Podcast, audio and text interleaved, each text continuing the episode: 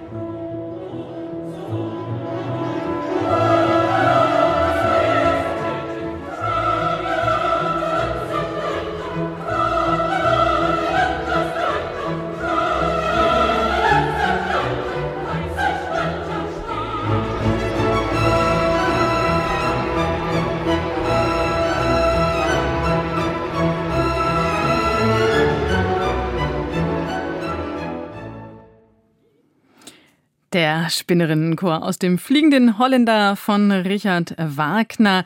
Das war der Staatsopernchor und die Staatskapelle Berlin unter Daniel Barenboim, Choreinstudierung Eberhard Friedrich.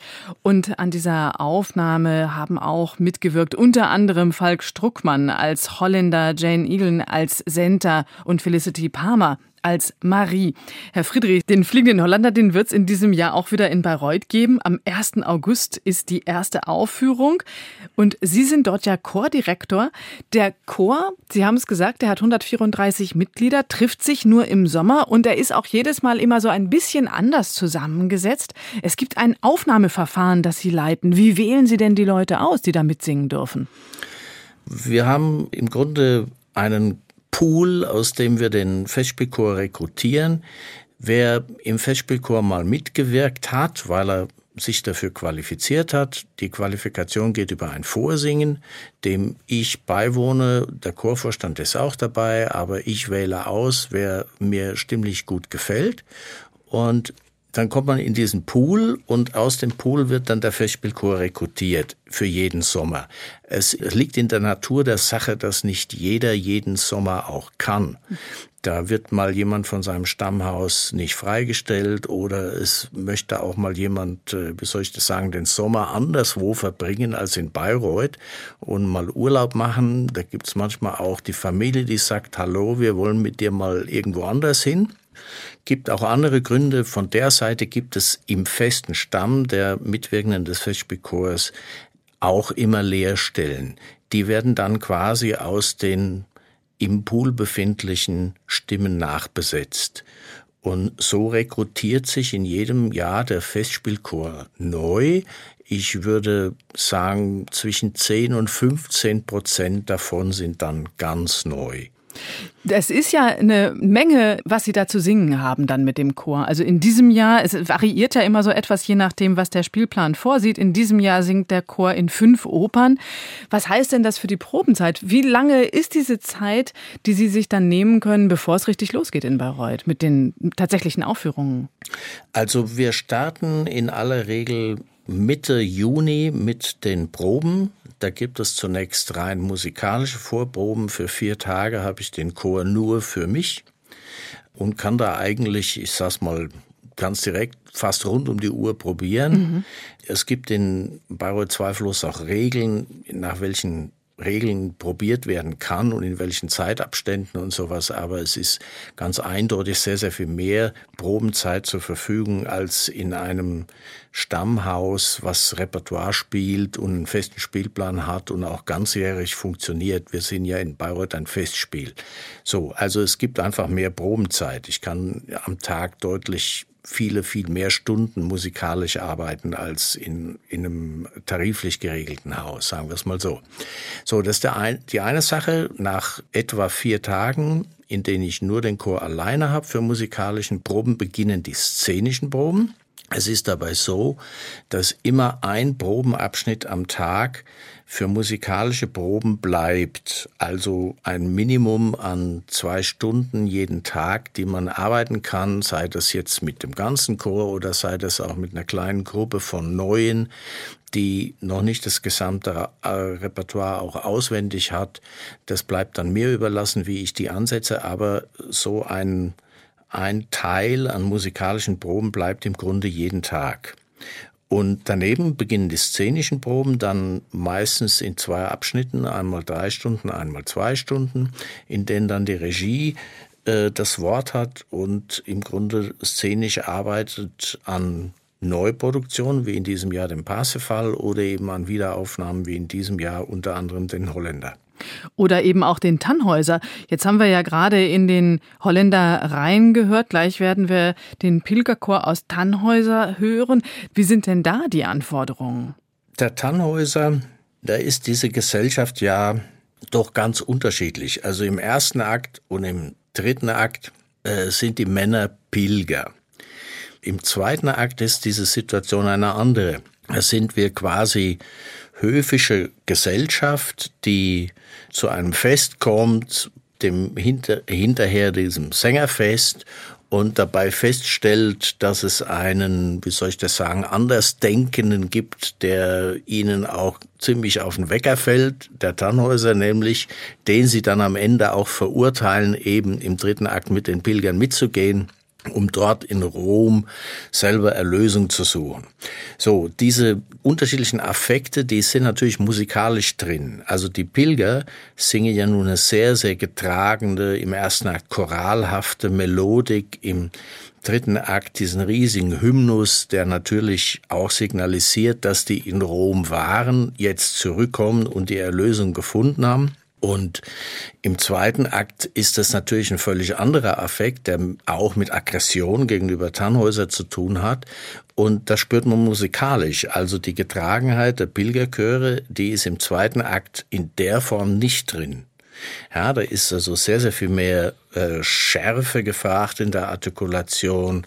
Sagen wir mal, ein, äh, der Affekt von Wut, der muss transportiert sein, dass das eine Schärfe kriegt, auch innerhalb der, der Textpräsenz, dass viel gezischt wird, sage ich mal, ja, um das ein bisschen übertrieben deutlich zu machen. Das sind so die Affekte, die den Chor also gerade die Männer im Tannhäuser betreffen. Für die Damen, die zwar im ersten Akt unsichtbar sind, aber ist nicht unähnlich. Da gibt es diese Sirenen, die quasi eine klangliche Untermalung der, ich sag's mal ganz direkt, erotischen Komponente dieses, äh, dieser Venusberg-Szene zwischen Tannhäuser und Venus sind.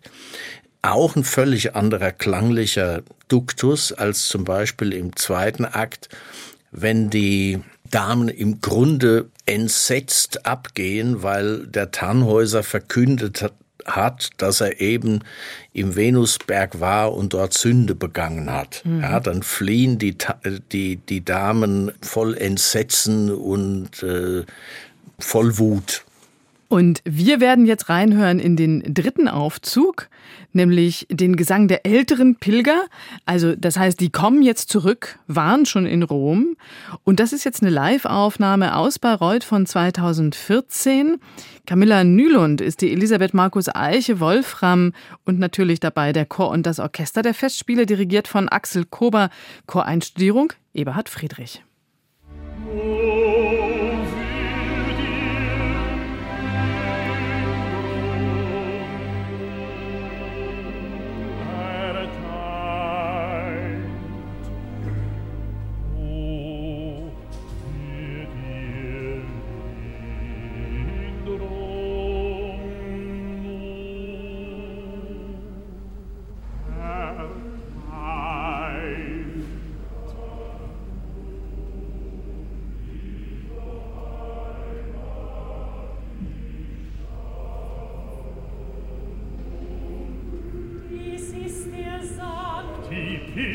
Es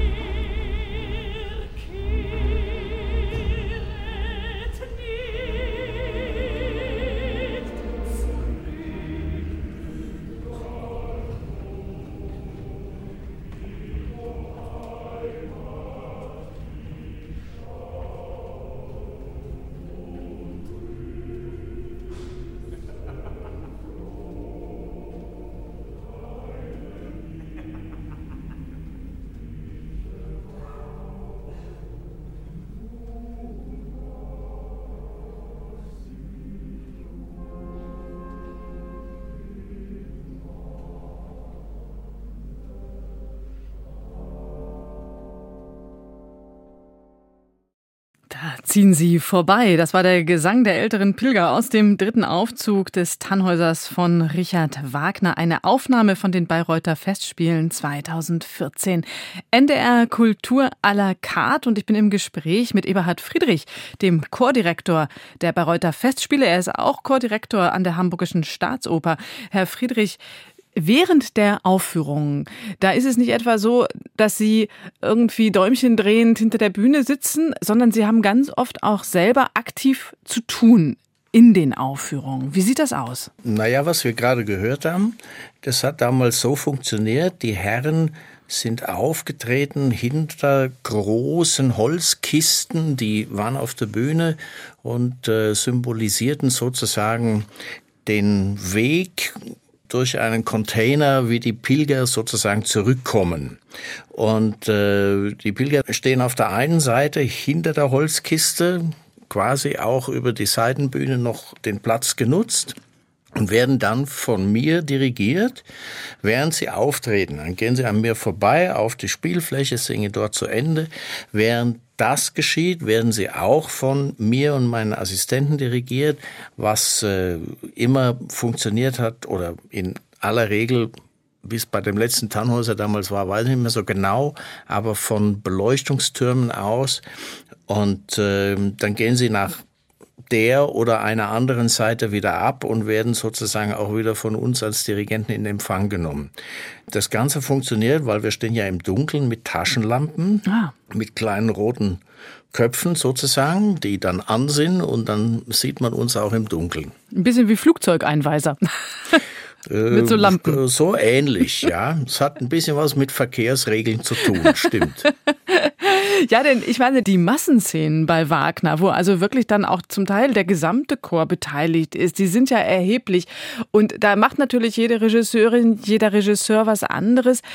Es braucht also auch von den Sängerinnen und Sängern des Chores eine schauspielerische Ader. Sie müssen eben auch Darsteller sein. Das ist schon auch wirklich extrem wichtig in diesem Beruf. Ja, stimmt. Vor allen Dingen wie soll ich das sagen, die szenischen Erfordernisse sind natürlich was komplett anderes als so ein Stück wie jetzt den Pilgerchor oder kann man nehmen, was man will, rein konzertant zu singen. Die Stücke sind schon schwer zu singen, weil es sind immer ein gewisses Intonationsproblem und auch ein Balanceproblem, dass also der vierstimmige Chorsatz, den der Wagner schreibt, der ist kompliziert, dass der gut hörbar ist, ist in einer Inszenierung schon sehr, sehr schwer herzustellen, weil in aller Regel kommen die ja als Zug irgendwie auf die Bühne und äh, dann ist es zwangsläufig so, dass vereinzelte Personen ein bisschen früher da sind und andere später. Und natürlich macht das das Herstellen einer klanglichen Mischung sehr, sehr komplex. Und naja, das gehört zu der Arbeit dazu, meiner Arbeit, aber auch der der Chorsänger, die sich jetzt gerade im Pilgerchor auf sowas wirklich explizit einstellen müssen. Also jemand, der früh auftritt, muss gegebenenfalls wirklich viel leiser singen als jemand, der später auftritt. Weil man würde ja den, der zuerst sichtbar wird, auch sofort deutlicher hören als den, der noch nicht sichtbar ist. Ja, es ist, ähm, wie soll ich sagen, es ist einfach eine akustische Gegebenheit. In dem Moment, wo man plötzlich offen auf der Bühne ist, ist man natürlich anders hörbar, wie wenn man noch hinter einem Vorhang ist oder in der Seitenbühne. Und das muss man einstellen. Also da ist einfach sehr, sehr viel Flexibilität gefragt. Dazu kommt natürlich das Spielen. Beim Spielen heißt es immer, den Kontakt zum Dirigenten nicht zu verlieren, sonst geht die Sache auseinander und natürlich äh, die Interessen der Regie erfüllen. Das heißt, wenn da möglicherweise auch ein Spiel gewünscht ist, was vielleicht nicht unbedingt mit dem gesungenen Charakter zusammenhängt, dann muss das trotzdem stimmen. Das ist durchaus nicht selten. Also man könnte sich vorstellen, die Pilger kommen in einem Pilgergewand und man kann sich aber auch vorstellen, und das funktioniert genauso gut, die Pilger kommen eigentlich, äh, wie jetzt in der aktuellen Inszenierung von Tobias Kratzer, als müllsammelnde Gesellschaft, die eigentlich versucht, im Müll noch irgendwas Gutes zu entdecken. Sie sagen es, der neue Tannhäuser seit 2019 ist in der Regie von Tobias Kratzer. Der wird ja nun 2025 der Intendant an der Hamburgischen Staatsoper. Sie haben also schon mit ihm zusammengearbeitet. Wie haben Sie ihn denn erlebt? Ein erstens sehr netter Mann und ich finde ein ganz, ganz brillanter Handwerker. Also er hatte sofort eine tolle Aura, um so eine große Gruppe wie den Festspielchor mit, mit über 100 Leuten sofort für sich einzunehmen und die sofort dazu zu bringen, dass die Aufmerksamkeit einfach ungeteilt bei ihm ist. Das muss ein Regisseur auch erst können. Und äh, dann hatte er einfach eine ganz klare Vorstellung davon, wie er das Stück sehen möchte. Und die hat er auch ganz eigentlich mit Leichtigkeit an die Damen und Herren vermittelt. Und äh, so war es eigentlich kein wirkliches Problem, das umzusetzen, was er von uns wollte. Äh, und das finde ich eine ganz große Qualität handwerklicher Art und die bringt er mit und das hat mich schon, muss ich ehrlich sagen, sehr beeindruckt. Wenn Sie die Tannhäuser Inszenierung mal gesehen haben, das ist ein extrem kurzweiliger Abend, Absolut. Äh, da ist, also ich sehe, Sie haben sie gesehen, ja. da, da passiert unglaublich viel, das erzählt das Stück, das ist gut bebildert, äh, das ist auch zum Teil witzig. Also ich glaube sagen zu können, mein Chor spielt das sehr gern und die haben da Spaß bei. Also und das ist natürlich auch eine Qualität von Herrn Kratzer, der das genau das vermittelt. Also mir hat das auch total Spaß gemacht, das zu sehen, muss ich sagen. Wir gehen jetzt mal in eine ganz andere musikalische Richtung. Sie haben sich nämlich was gewünscht für diese Sendung, was uns in ganz andere Gefilde führt. Shiny Stockings mit Ella Fitzgerald. Wir hören es erstmal und dann verraten Sie uns, warum Sie sich das gewünscht haben. No silk, shiny stockings that I wear when I'm with you. I wear Cause you told me that you dig that crazy hue. When we go to a dance, do you think of romance?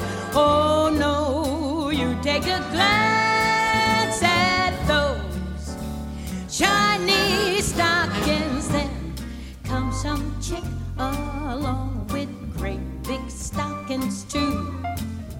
You smile and you leave me lonely. What am I to do? I guess I'll have to find a new, find a new kind,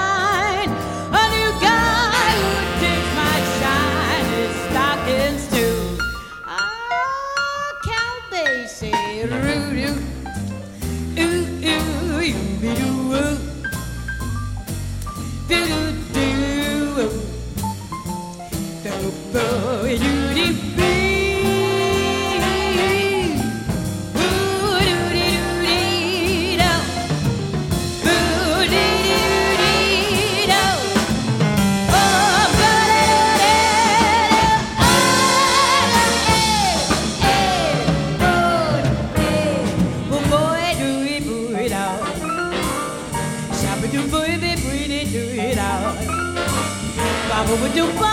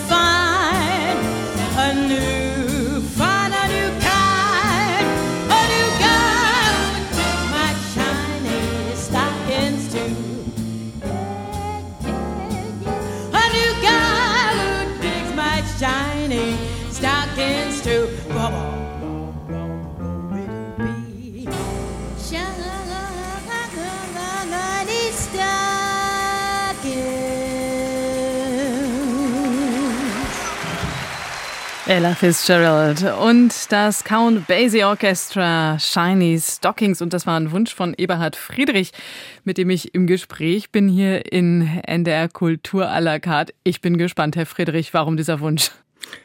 Na, das ist ganz einfach. Erstens singt Ella Fitzgerald phänomenal gut. Ihre Art zu improvisieren ist immer für mich völlig losgelöst, aber dennoch komplett sauber. Und äh, so ist es auch mit Count Basie, der wie ein ganz, ganz, äh, wie soll ich das sagen, zurückhaltend, fast stilisiertes Klavier da spielt. Ich mag Jazzmusik extrem gern. Das hat auch seine Parallelen zu Wagner, sage ich Ihnen ganz offen, weil ich finde, vieles, wenn ich Wagner höre, denke ich ganz oft, das hat extrem viel Bezug zur, ja, doch später nachfolgenden Jazzmusik und sowas.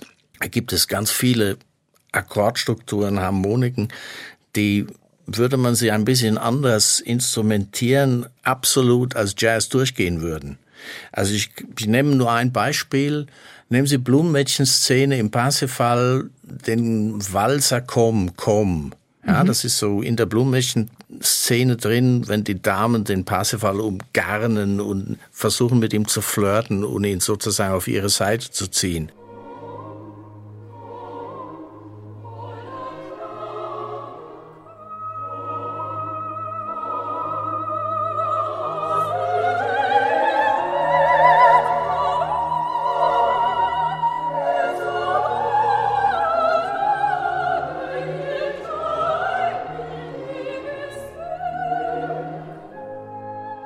Wenn Sie das von statt unterschiedlichen Frauengruppen mit unterschiedlichen Saxophongruppen instrumentieren würden, hm dann wären wir nicht weit weg. Das stimmt. Verstehen ja. Sie, was ich meine? Ich verstehe, ja. was Sie meinen. Ja, ähm, durchaus. Visionär, visionär war und ist. Der Richard Wagner selbst hat diesen Blumenmädchen-Walzer, also diesen Komm-Komm-Walzer, als Albumblatt für Klavier geschrieben, komponiert und hat ihn dann wahrscheinlich hinterher im Parseval verwendet. Und auf dieses Albumblatt für Klavier hat er draufgeschrieben mit der Hand, amerikanisch sein wollend wenn das nicht eine visionäre Idee ist. Ja, absolut. Ja, also ja. so in seiner, in seiner Vorstellung, wie er sich das so gedacht hat.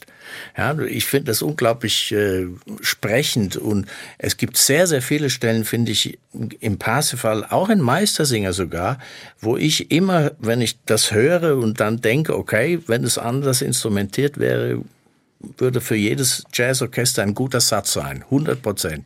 Also Parsifal ist natürlich jetzt auch ein gutes Stichwort, Herr Friedrich, denn damit werden morgen die Bayreuther Festspiele eröffnet. Es ist ja eine Neuinszenierung von Jay Scheib, die jetzt vorher schon für, naja, sagen wir mal, Diskussion gesorgt hat, weil es eine Inszenierung mit Augmented Reality ist. Also ein Teil des Publikums wird Brillen tragen und wird die Möglichkeit haben, in den Raum projizierte Gegenstände Gegenstände wahrzunehmen über diese Brillen, also eben Augmented Reality. Wie blicken Sie drauf? Was ist so Ihr Gefühl dabei? Also ich habe es natürlich schon ausprobiert, darf ich Ihnen verraten, aber ich verrate nicht, was Sie sehen werden. Ich finde es auf jeden Fall eine ganz, ganz neue Idee, die man, finde ich, auch weiterverfolgen muss, weil da ist äh, viel Potenzial drin. Ich glaube, das Publikum kann sich sehr darauf freuen, was es zu sehen kriegt auch ohne Brille im Übrigen, weil ein Teil des Publikums wird ja nur eine, die Möglichkeit einer solchen Brille haben. Also auch die anderen brauchen nicht denken, ja, mir geht dann da die Hälfte verloren.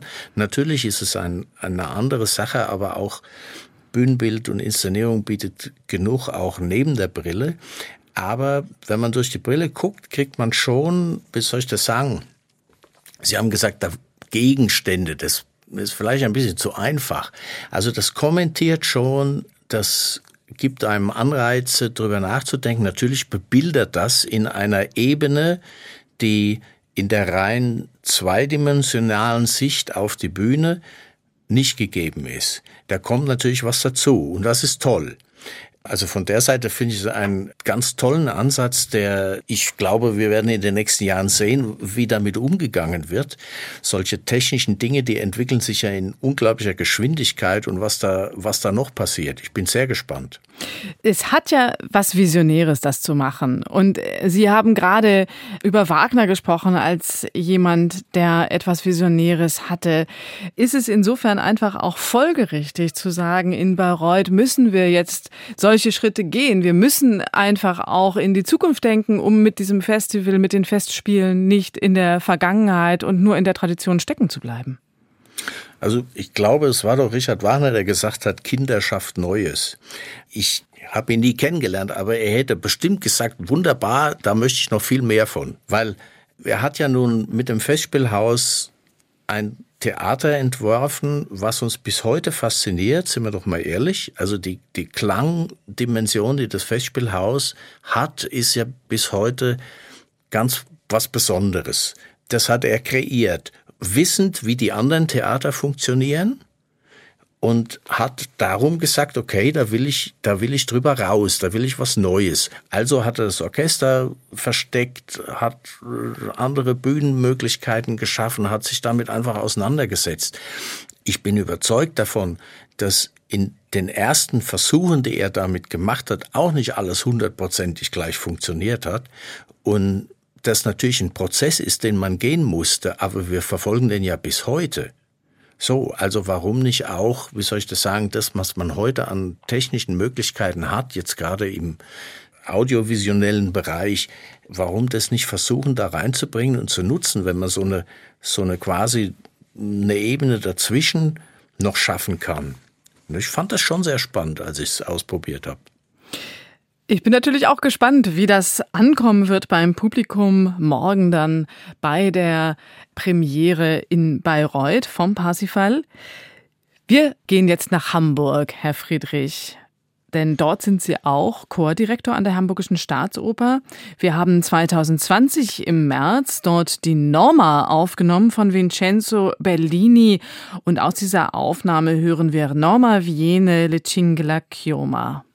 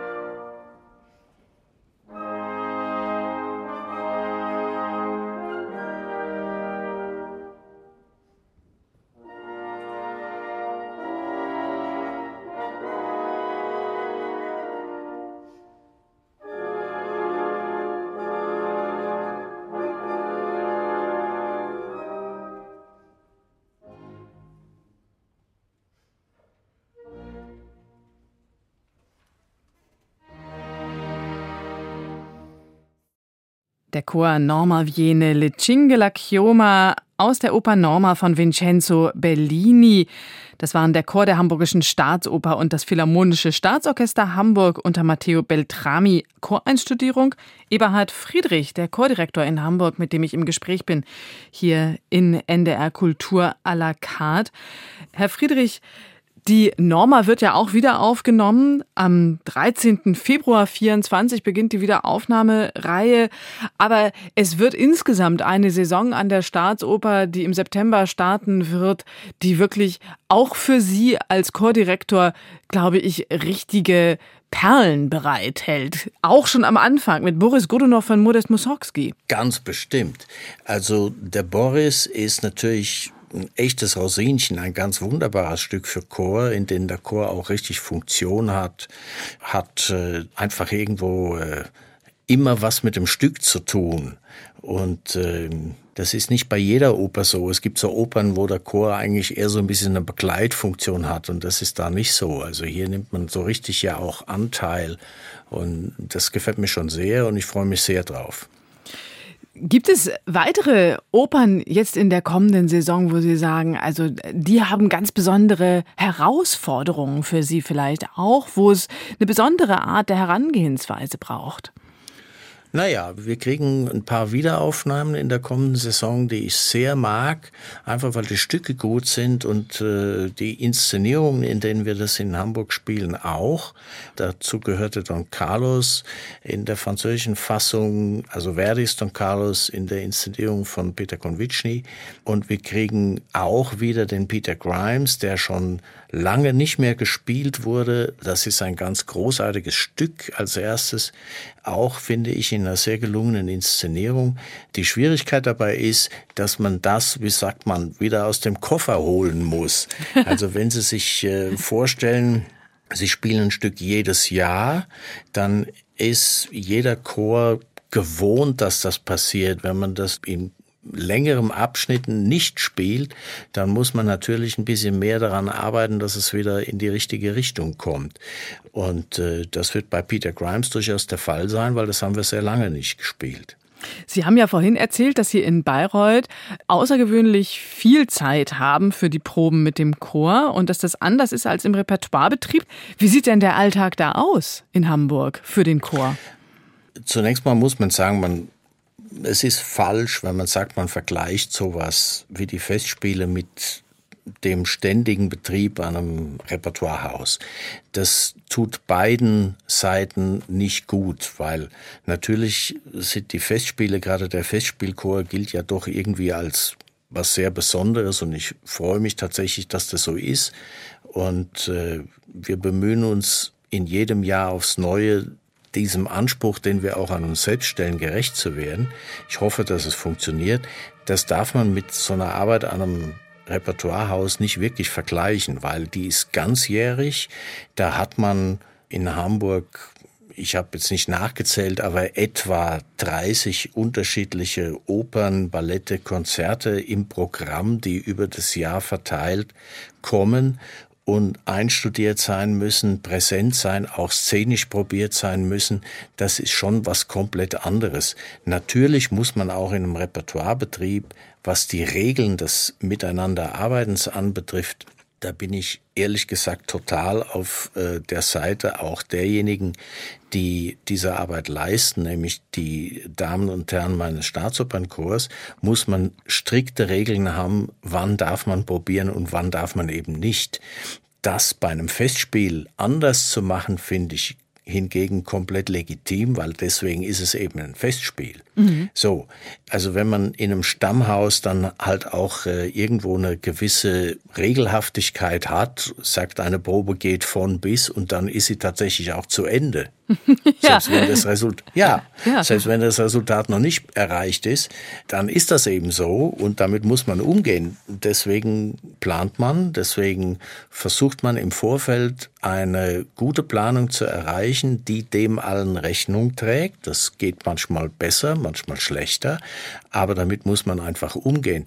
Natürlich auch die Festspiele planen, auch die Festspiele äh, müssen Regelungen einhalten, also dass eine Probe irgendwann zu Ende ist, ist auch normal und gegeben. Man probt auch da ganz eindeutig bis zu einer bestimmten Zeit und dann ist Schluss.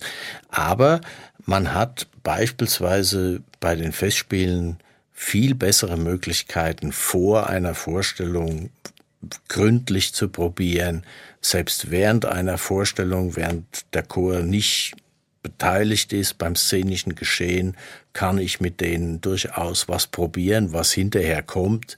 Das machen wir auch und das ist in einem normalen Repertoiretheater, äh, ich würde nicht sagen unmöglich, aber doch an gewisse Grenzen gesetzt und das ist eigentlich auch richtig, weil sonst würde die Gefahr bestehen, dass man da doch verschiedene Menschen gegebenenfalls auch über den Tisch zieht und das ist, wäre ja nicht richtig, sage ich mal so. Dass Sie das machen, Herr Friedrich, dass Sie also nicht nur in der normalen Saison in Hamburg als Chordirektor tätig sind, sondern dann im Sommer, wo andere Leute die Füße hochlegen und Urlaub machen, in Bayreuth als Chordirektor über Wochen beschäftigt sind. Das ist ein enormes Engagement. Warum machen Sie es? Weil es Spaß macht. Eigentlich die Primärantwort. Natürlich, ich verdiene dabei auch Geld, es ist mein Beruf. Es ist auch eine große Ehre, den Festspielchor zu leiten, sage ich Ihnen ganz offen. Ich mache das schon sehr lange, wie Sie vorhin bemerkt haben. Aber es für mich immer noch ein großes Vergnügen und eine große Ehre. Und ich muss wirklich sagen, es macht Spaß. Es macht Spaß, hierher zu kommen und äh, sofort die angenehme Atmosphäre. Sie haben vorhin über die familiäre Atmosphäre gesprochen, die man einfach spürt. Ja, das überträgt sich. Ich komme, ich tatsächlich, ich komme auch gern nach Bayreuth. Es bedeutet im Umkehrschluss nicht, dass meine Arbeit anderswo nicht Spaß macht. Also mir macht es genauso Spaß, in Hamburg zu arbeiten. Wenn man Chordirektor ist, man muss es wollen, mit Menschen umzugehen. Man muss dabei eine gewisse Unnachgiebigkeit haben, musikalische Dinge sich auch zu erkämpfen, sag ich mal. Es ist ja nicht zwangsläufig so, dass so ein Ensemble sofort alles umsetzt, was man will. Es ist auch nicht zwangsläufig so, dass in jeder Regie das gleich gut geht. Aber man muss es wollen und ich muss sagen, ich habe auch nach vielen Jahren immer noch den Spaß dran, das zu tun. Im Übrigen finde ich es eine außerordentlich beglückende Sache, einen Beruf nachzugehen, der damit zu tun hat, dass Publikum zu uns kommt, weil die daran Spaß haben und weil die das als Freude empfinden, uns zuzuhören. Das ist ja doch irrsinnig positiv besetzt. Stellen Sie sich mal vor, nichts gegen Zahnärzte, aber stellen Sie sich vor, Sie sind Zahnarzt und niemand kommt zu Ihnen, weil er das will. Ja, also, also, ich möchte jetzt bitte größte Sorge über die Zunft der Zahnärzte, aber ja, ist doch so. Na, ehrlich gesagt, glaube ich, es gibt vielleicht den ein oder die andere, für die so ein Ring durchzusitzen, so ein bisschen was von einem Zahnarztbesuch hat. Ich glaube, bei Na, Wagner das ist das ja ein bisschen so wie mit Whisky. Entweder man liebt das oder man hasst es. Also ba Wagners Musik da, ist ja schon etwas, was sehr polarisiert. Ja, da, da stimme ich Ihnen zu. Aber ich meine jetzt die Oper insgesamt. Ja, ich ja. meine, ich, äh, man geht freiwillig in, in Hamburg, hin. Ja klar, und in, in Hamburg mache ich ja nun, da machen wir ja auch Wagner, aber auch eine ganze Menge anderes. Und wir kommen jetzt nochmal zu Richard Wagner. Wir haben ja am Anfang schon reingehört in die Aufnahme des Holländers aus Berlin. Steuermann, lass die Wacht.